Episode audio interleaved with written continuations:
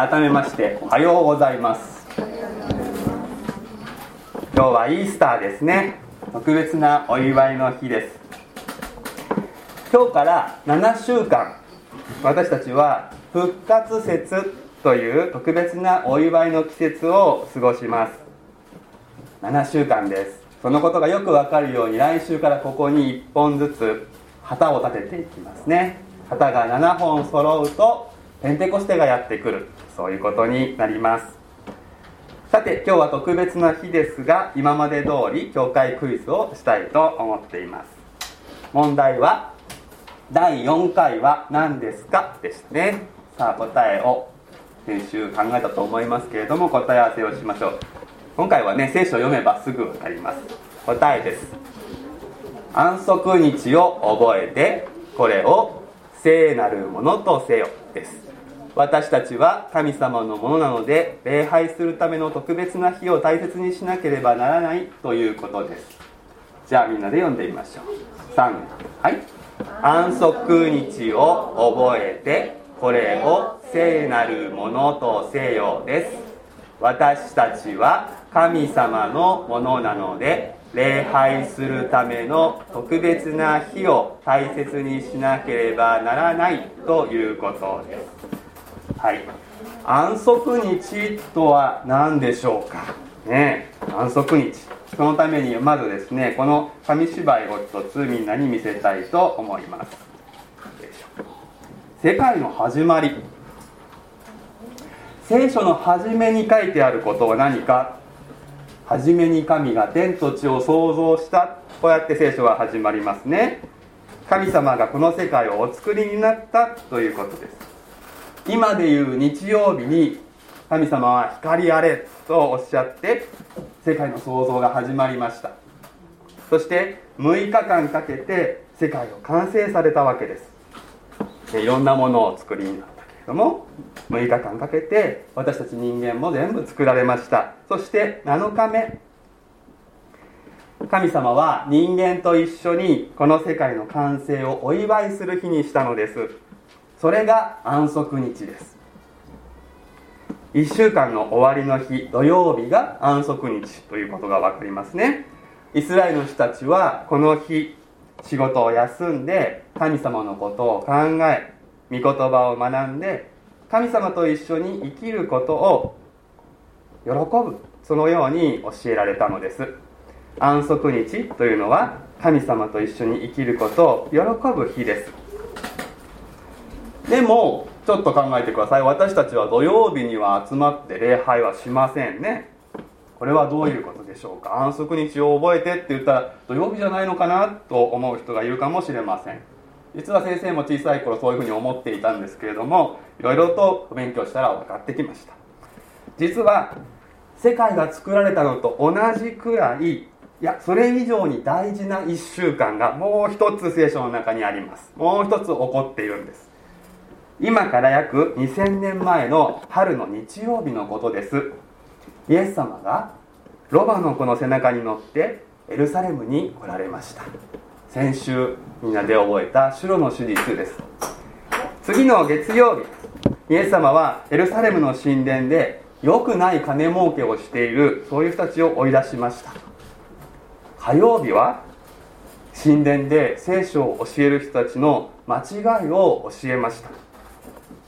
水曜日。イエス様は弟子の一人のユダに裏切られました。木曜日。杉越というユダヤのお祭りの席でイエス様は特別な食事をなさいました。この時生産式を初めて教えてくださいました。そして金曜日。イエス様は十字架にかかって死なれました。そして土曜日安息日がやってきたのです。安息日は喜びの日だったはずですがこの安息日はとても悲しい日になりました。それは人間の罪で世界がとことん壊れてしまい安息ではなくなってしまったそのことを表しました。イエス様がお墓に入れられ何事も起こりませんでした。けれども次の日の朝日曜日に素晴らしいことが起こりました。そうです。イエス様のお墓は空っぽになりました。イエス様はよみがえられたのです。そうです。イエス様はご自分の生涯の最後の1週間で世界を新しくしよみがえりによって新しい安息を始めてくださった。新しい安息日を始めてくださったんです。それはもう何曜日ということではなくなったんですね。毎日が安息日になったのです。なぜかというと神様と私たちの人間の間にあった罪がイエス様によって取り去られたからです。私たちの気持ちを暗くさせる死死ぬということがイエス様によって打ち破られたからです。神様に愛されるために何か良いことをしなくてはいけないなんてことはありません。自分の罪を償うために何か罪滅ぼしのために良いことをしなければいけないということもありません。イエス様が全部成し遂げてくださったからです。死んだらどうなるかわからないと不安になる必要もありません。イエス様を信じるならばイエス様と同じように復活するということもはっきり分かったからです。安息日というのは神様の前に安心して生きることです。だからイースターの日以来イエス様を信じた人には毎日が安息日毎日が聖なる日になったのです。そういうわけで礼拝をする日は何曜日でも良くなったと言えます。毎日神様を礼拝することができます。神様と一緒にいるのを喜ぶのを1週間のうちの1日だけにする必要はありません。毎日喜んでください。でもみんなで集まって礼拝するためには曜日を決めないといけませんね。私は火曜日がいいって言っても火曜日に来る人が1人しかいなかったら集まりにはなりません。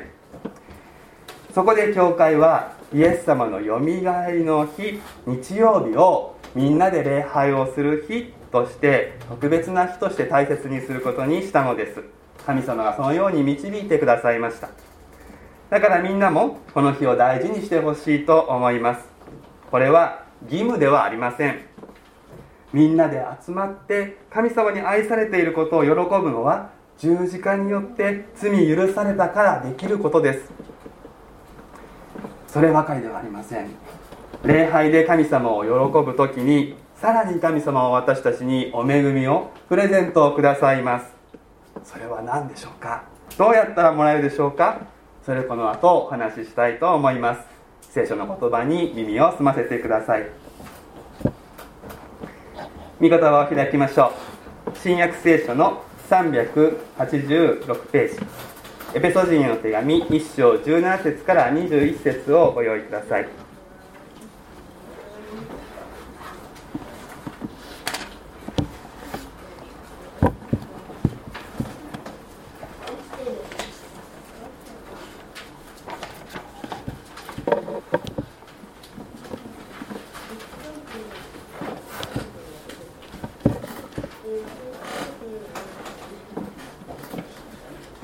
新約聖書385ページ、エペソ人への手紙1章17節から21節をお読みします。どうか私たちの主イエス・キリストの神、栄光の父が神を知るための知恵と啓示の御霊をあなた方に与えてくださいますように、また、あなた方の心の目がはっきり見えるようになって、神の召しにより与えられる望みがどのようなものか。生徒たちが受け継ぐものがどれほど栄光に富んだものか。また神の滞納の力の働きによって私たち信じる者に働く神の優れた力がどれほど偉大なものであるかを知ることができますように。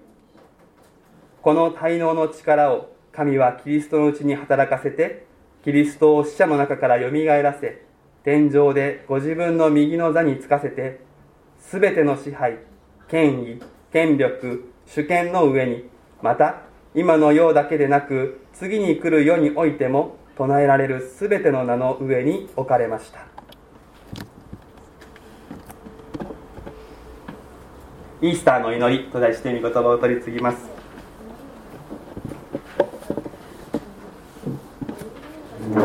イエス・キリストはよみがえられました今から約2000年前の春の朝に彼の墓は空になりました。この日から全てが変わり始めました。新しい安息が始まり完全な安息に向けて世界は動き出したのです。単にこの日何か新しい宗教いわゆるキリスト教が始まったというのではありません。現実に新しいことが起こり始めそれが今も続いている。そして2021年のイースターを祝う私たちもこの流れに乗って生きていくようにと招かれています。単に大昔に神様がなさった偉大な出来事をこれを思い起こして祝うだけでなくてそれが今ここに生きる私たちにとって意味のあるものとなるこのことが重要であります。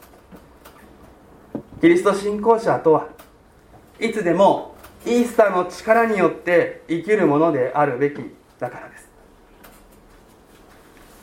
使徒パウロを通して与えられた祈りの言葉からどのようにしたらそのことが実現するのか。イースターの力で生きるそのための秘訣を学びたいと思うのです。どうか私たちの主イエス・キリストの神栄光の父が神を知るための知恵と啓示の御霊をあなた方に与えてくださいますように。まず私たちが目を向けるべきお方が教えられています。私たちの主イエス・キリストの神栄光の父。この方に目を向けることがイースターの力を受ける第一歩であります。私たちの主という言葉から2つのことを教えられます。一つはイースターの力は皆でいただくものだということです。私たちで祈るのです。そして「主」という言葉は私たちがへりくだりひざまずくそのことを教えますイエス様が主である。私は従しもべである。イエス様が主人公であり私は脇役である。このことを告白して祈るのです。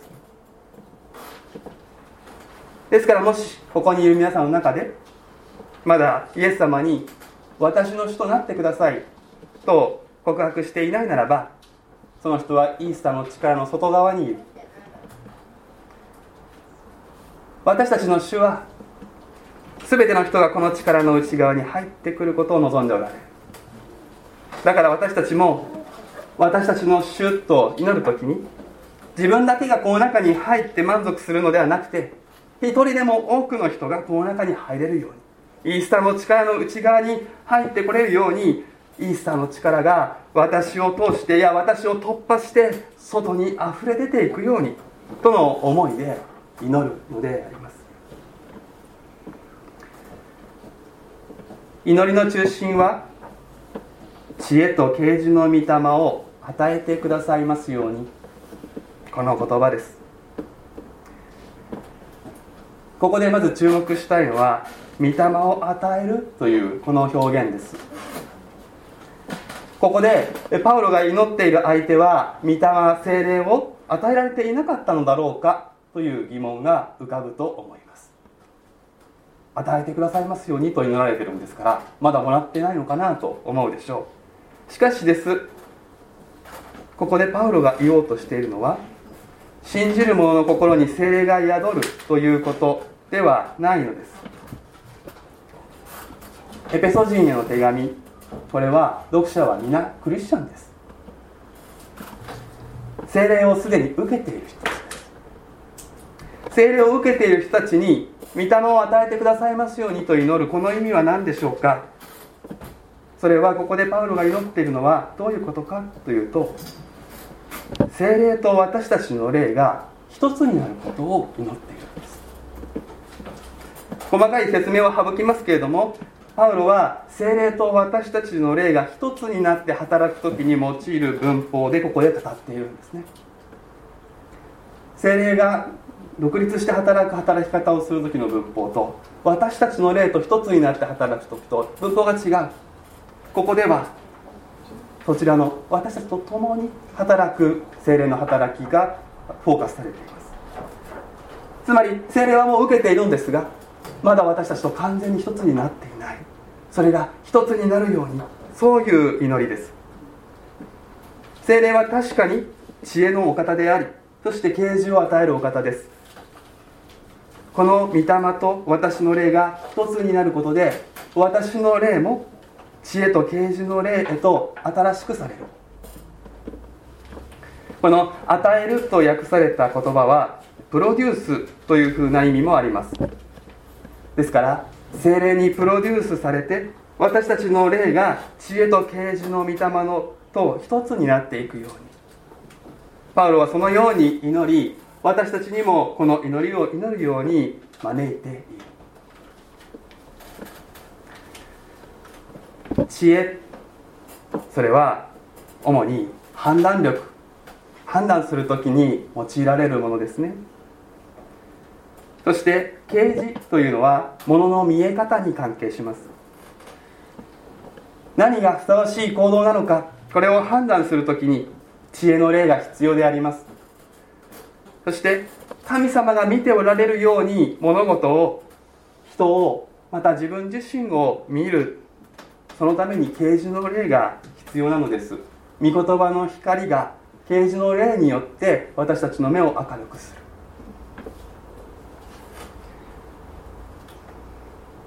このような霊の状態知恵と啓示の霊に満たされた状態こそ私たちが最も必要としているものであろうと思うのです。私たちは日々判断に迷い悩み戸惑う現実があります。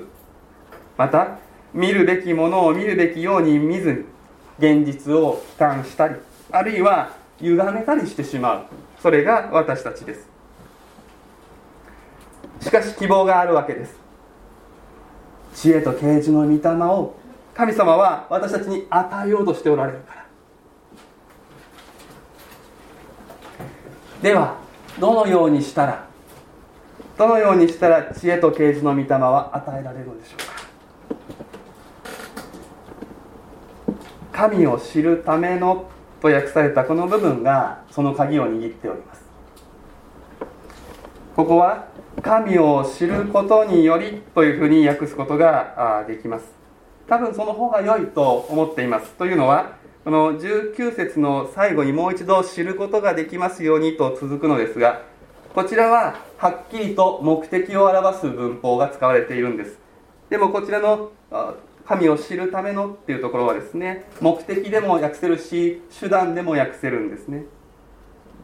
そしてこの神を知るっていうことの知るっていうのは知識とか知的探求というそういうニュアンスを持った言葉であります。一方の19節の方の知るっていうのは体験して分かるということです。ですからここでパウロが祈っていることの流れはこういうことになります。神様を知的に知っていく探求していくそのことによって知恵と啓示の御霊と一つになるということが起こりさらにそのことによってこの後18節以下で語られる3つのことを体験して分かるようになっていくそういう流れです。学んで分かって御霊と一つになって体験していく。この流れです。キリスト信仰は頭を使うものです。盲信ではないのです。とにかく信じてればいい。っていうものではありません。何かをブツブツ言ってればいい。そういうことでもありません。理性を働かせて調べたり考えたりまとめたりする。そういうことが求められています。それは人がそのようなものとして作られているから。そのようにするように神様が教えてくださっていますね。心を尽くし思いを尽くし知性を尽くしてあなたの神主を愛しなさい。教えられています。けれどももちろん知性の優劣は信仰と関係しません。私は頭が悪いから信仰深くなれないということはないです。その人の中で知的な理解が深まるということは重要です。けれどもそれが御霊と一つになる経験になるかどうか。これは知性ではなくて信仰に基づく服従によります。すなわちわずかでも分かったことがあるならばそれに従って生き始めるということが重要なのです。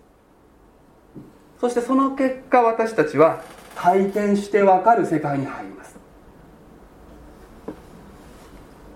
私たちが知ろうとする対象は栄光の父である神様ですからすっかり分かるはずはありません。もし私たちの知性ですっかり把握できるならばそれは神ではありません。しかし神様は不可解でもありません。イエス・キリストを通して私たちは知るべきことは知ることができる。では何が分かるように何を知ることを求めていったらよいのだろうか。それが3つ示されています。神の召しにより与えられる望みがどのようなものか。生徒たちが受け継ぐものがどれほど栄光に富んだものか。神の滞納の力の働きによって私たち信じる者に働く神の優れた力がどれほど偉大なものであるか。この3つです。聖書を通してこの3つについて私たちは学ぶことができます。そして学んで教えられたところに従って生きる時このことが体験して分かるようになっていく特に今日このイースターの朝この3つ目のことに思いを集中したいというふうに思います。神の滞納の力の働きによって私たち信じる者に働く神の優れた力がどれほど偉大なものであるか。これを体験すること。私たちはこれを求めていきたい。私たちはこれを求めてよい。神の滞納の力の働きによって私たち信じる者に働く神の優れた力がどれほど偉大なものであるかを体験できる。この力をこの滞納の力を神はキリストのうちに働かせてキリストを死者の中からよみがえらせたのです。死者の中からよみがえらせるほどの力。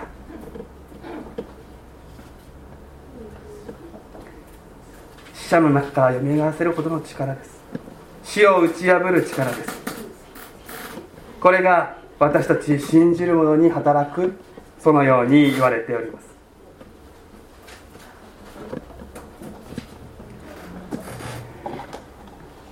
そればかりではない。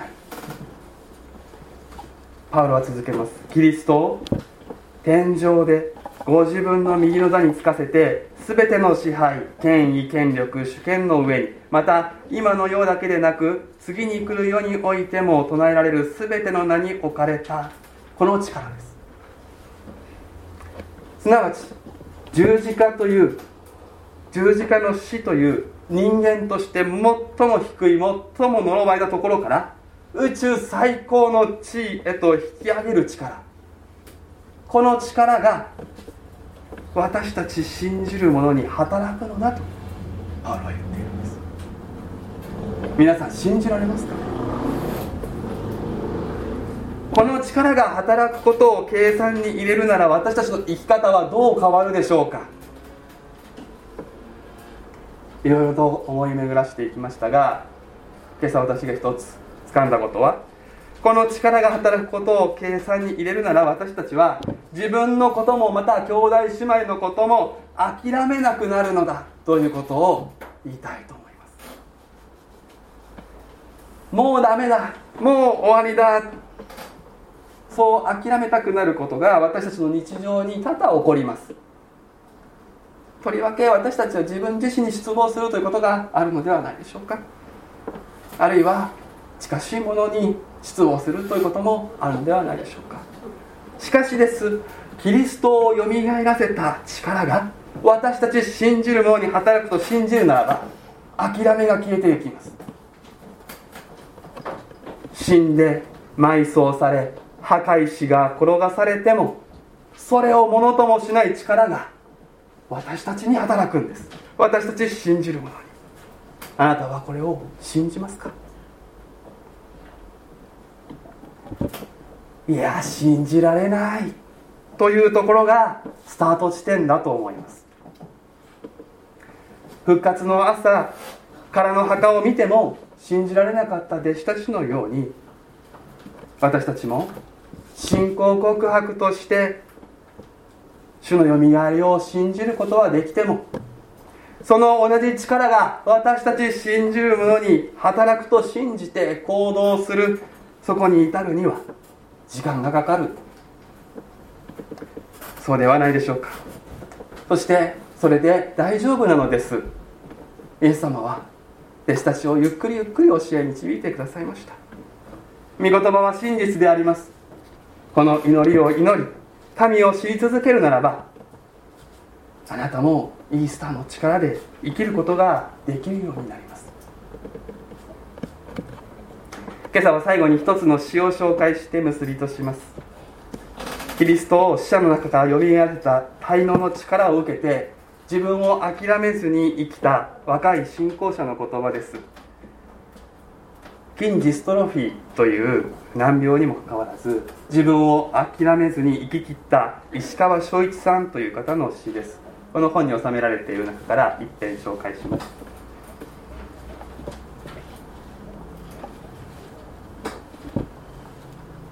色あせた時間は時の中に埋めてしまおう。